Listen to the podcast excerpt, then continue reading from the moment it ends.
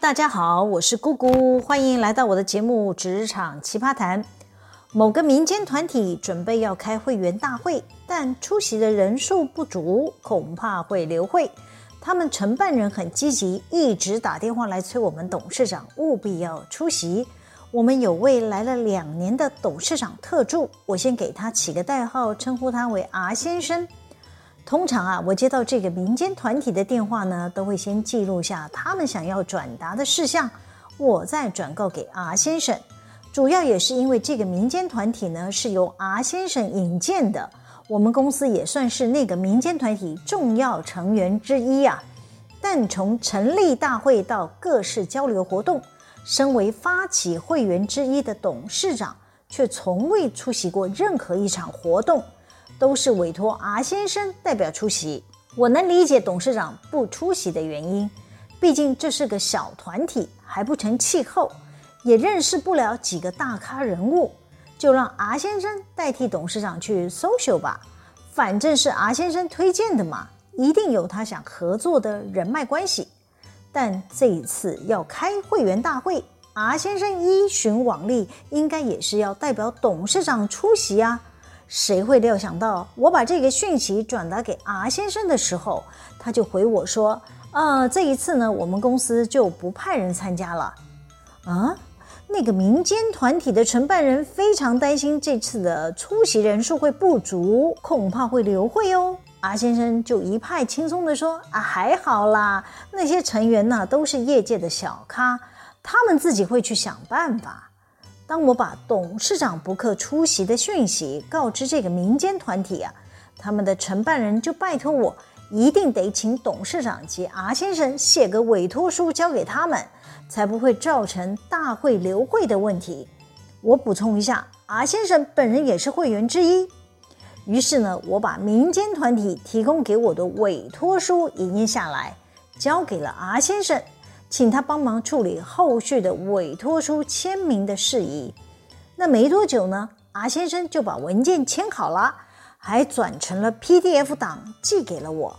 我当下也没有打开档案检查，就直接转寄给民间团体的承办人了。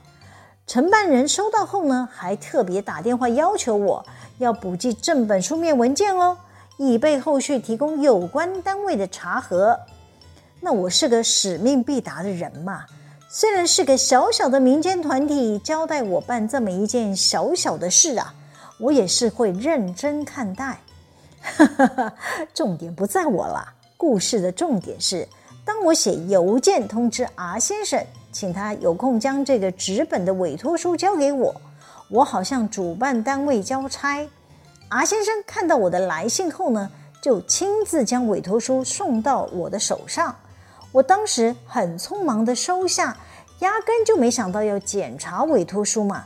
等 R 先生离开以后，我准备找信封寄出这两张委托书的时候，我才看到董事长的签名，当场傻住了。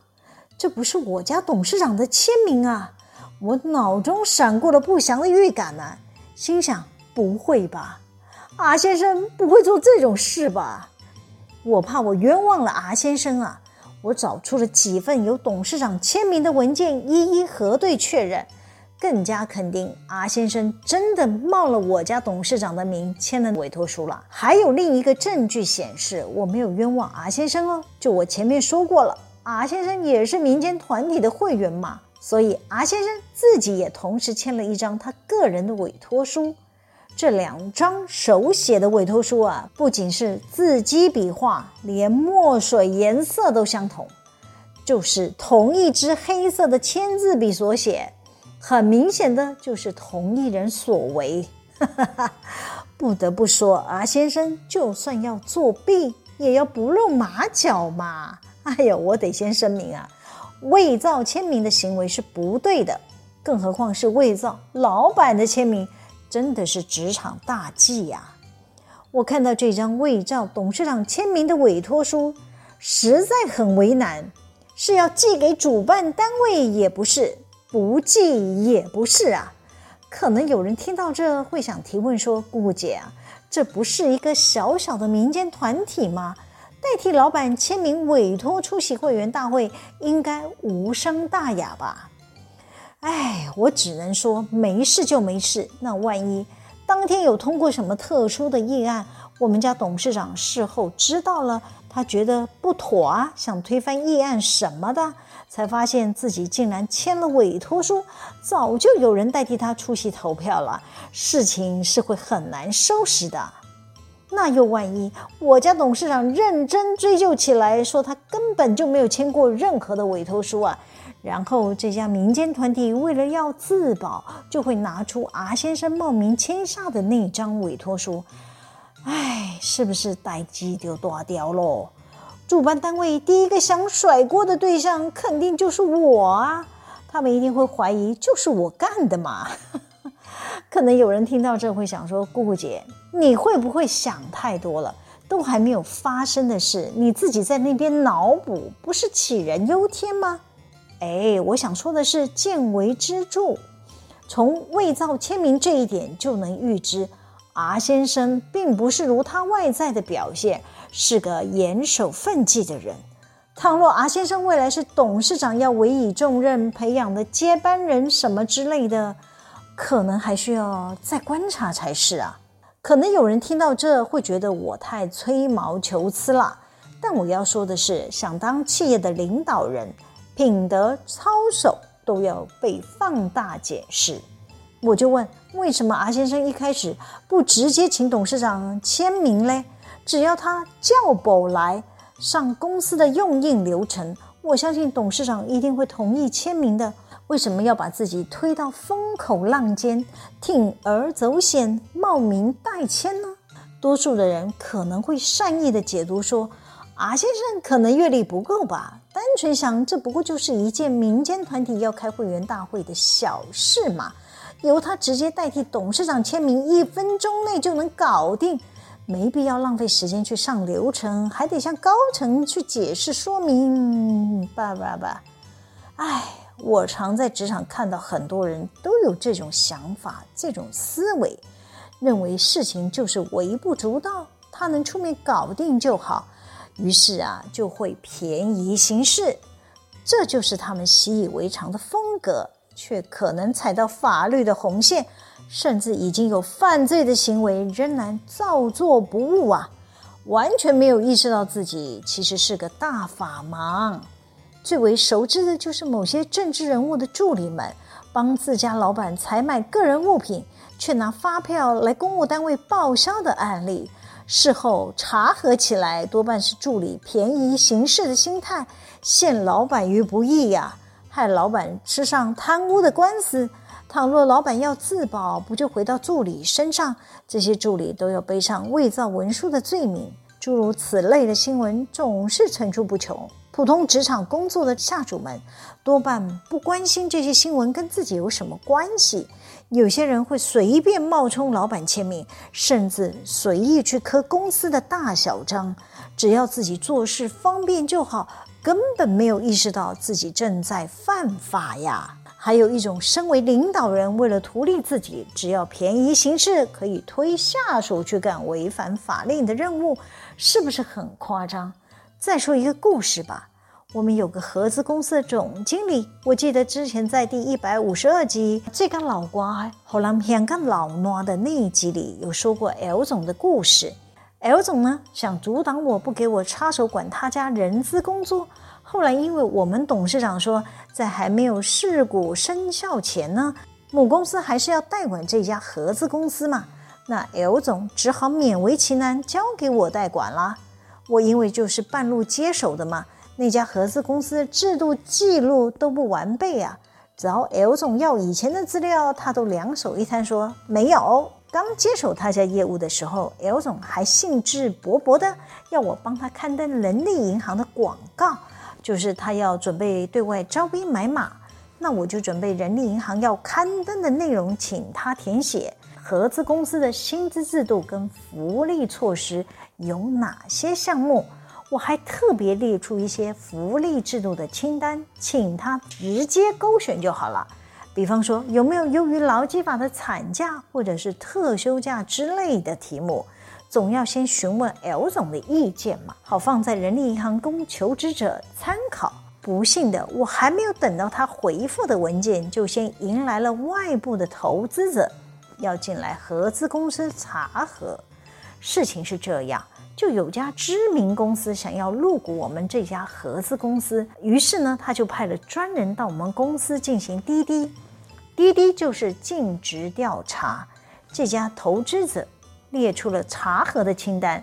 他们要合资公司提供管理制度与薪资办法等资料，L 总当然是拿不出来呀、啊，只好跑来找我帮忙，拜托我做给他。我就说，L 总，我不是有提供给你制度福利项目选择清单吗？你还没有勾选寄回给我哎。刘总尴尬地说：“啊，拜托你就先协助一下嘛，帮我回答投资者的问题。”那我就说了：“您迟迟不回复我贵公司未来的管理制度的方向，我是要怎么帮你回答呢刘总啊，就请我打开他转寄的邮件。他说：“啊，你先看一下对方要什么东西啊。”那我就只好打开刘总转寄的邮件啦。就是一般会计师会问的公司规章制度与薪资管理办法，那我就回了 L 总说，会计师要你们公司提供管理办法寄给他看，我前面不就说了吗？你没有答复我，你们公司未来要走的薪资福利政策的方向，我就没办法帮你建立相关的管理办法。L 总又尴尬地笑说，你就先参照母公司的管理制度。再把那些办法呢换上我们公司的 logo，先帮我完成投资者的查核工作吧。啊，L 总看我瞪大眼，继续说：“我是方便你作业啊，我们的政策就按照母公司办理吧。”我心里真是圈圈叉叉嘞！之前不知道是谁在那边坚持说要建立自己的团队，还对我口出轻蔑，说母公司的制度不好，要另外建立新的管理规范，巴拉巴拉巴拉。现在外部投资者要来查核，就要我来配合投资公司调阅的文件，通通置换成合资公司的名字，想拖我下水，跟他一起便宜行事。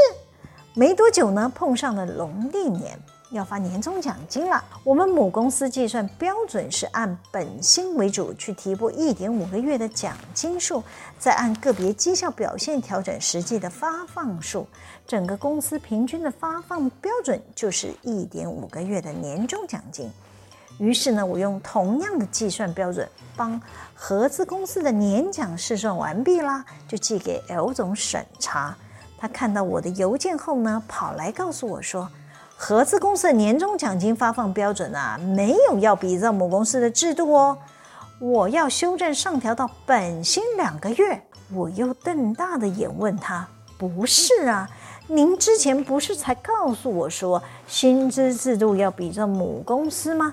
你怎么又变卦了呢？L 总不高兴地说：“那是投资公司来滴滴的时候，现在又还不确定他们会投资。”我皱起了眉头问：“那万一对方真的来投资，结果查到你家的年终奖金跟我们提供的办法有所出入，你要怎么解释啊？”L 总说：“这我可以去解释啊，我们今年的业绩目标有达成啊，本来就可以多领啊。”我听完 L 总大言不惭地说自己目标达成，可以多领奖金什么的，真想翻白眼呐！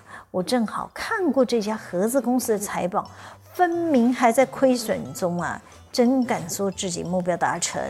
于是我开口说：“L 总啊，我还是照公司的办法试算给您，您自己要加多少我不管，但请你先透过电子邮件回信给我，我好有依据办理呀。”我心想，你跑来口头交办我调整这个修改那个的，到时候真要出事被稽查了，一定都会把责任推到我身上来。我可不想便宜行事啊！哈哈哈。好，喜欢我们今天的主题吗？可以帮我们留言、按赞、分享、订阅。每周日都会有更新的内容在各大 Podcast 平台上传哦，请大家要记得追踪我。谢谢大家的收听，我们下次见喽，拜拜。Mm.